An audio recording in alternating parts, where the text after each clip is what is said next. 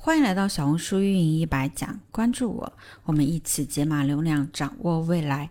那今天给大家分享的是，在做小红书的时候，怎么样把控好自己的心态。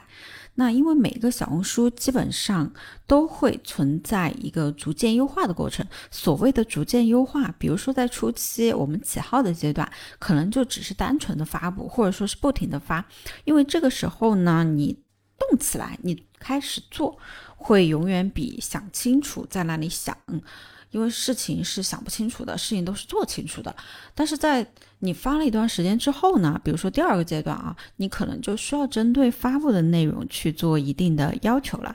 比如说之前的标题可能会不够醒目，那么呢，就可以尝试将标题变得更加醒目一点，色彩更加突出一些，在第字体与字体的排版过程当中。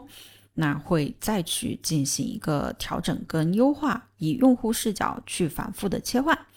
那这个更多的是根据用户视角和对标账号的做法去进行优化。那这个其实是一个不断迭代的过程，不断的去优化自己，向内求。那然后就是保持自己的心态。所谓心态其实是很重要的。比如说我们才今天发了，我们就希望明天见效，或者才发了三。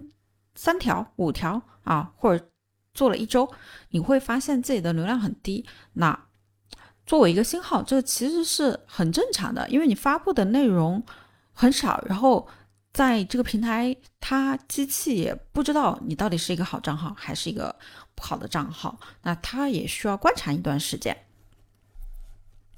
如果你不是有名的博主，比如说有十万甚至十万粉丝以上的基数，那么他一发笔记有自己固定的粉丝作为受众，浏览高是很正常的，对吧？所以一定要稳定好自己的心态，再逐渐的去实现自己的阶段性目标。那么阶段性目标背后呢，其实是自己的选题搭建。在自己选题搭建的时候啊，要去观察。第一个观察就是看小红书站内的一些爆款内容，以及自己领域的一些爆款，或者再去其他平台，比如说知乎啊、抖音啊存在的一些爆款内容。那这些爆款内容说白了就是我们的选题。为什么要去看别的爆款呢？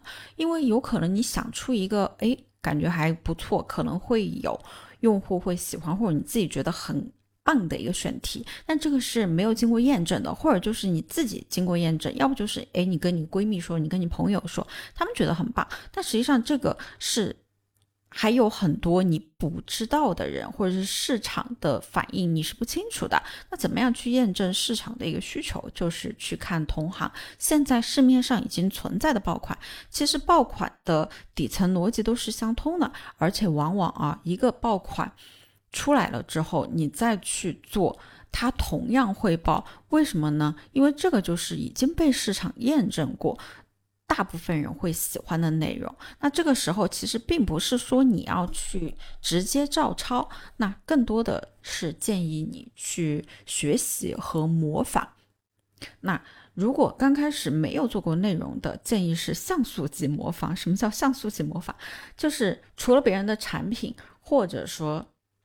品牌名啊，换成自己的，那其他的行文结构啊，开头、标题、封面都先去模仿。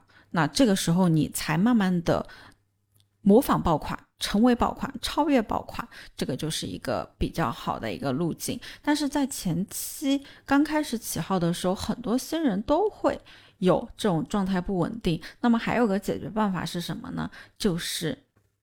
直接发多发几条，换。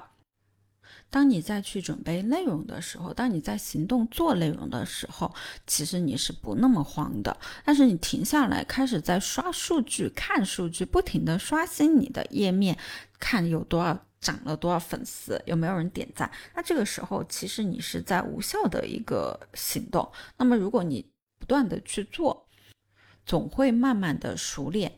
或者是去多刷对标，但是刷对标的时候，切记不要刷跟你现在粉丝量超过几倍或者是十倍的一个账号。比如说，你只有几百粉丝，你老是去刷那种一万以上粉丝的账号，你当然容易焦虑了，因为你是看不到背后别人的团队、别人的沉淀、别人有的资源能力。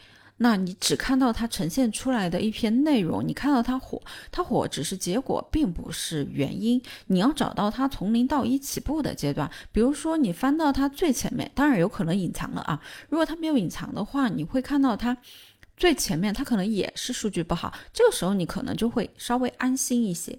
OK，今天的分享就是到这里了。如果你有任何问题，都可以留言或评论私信我，每一条都会回复的。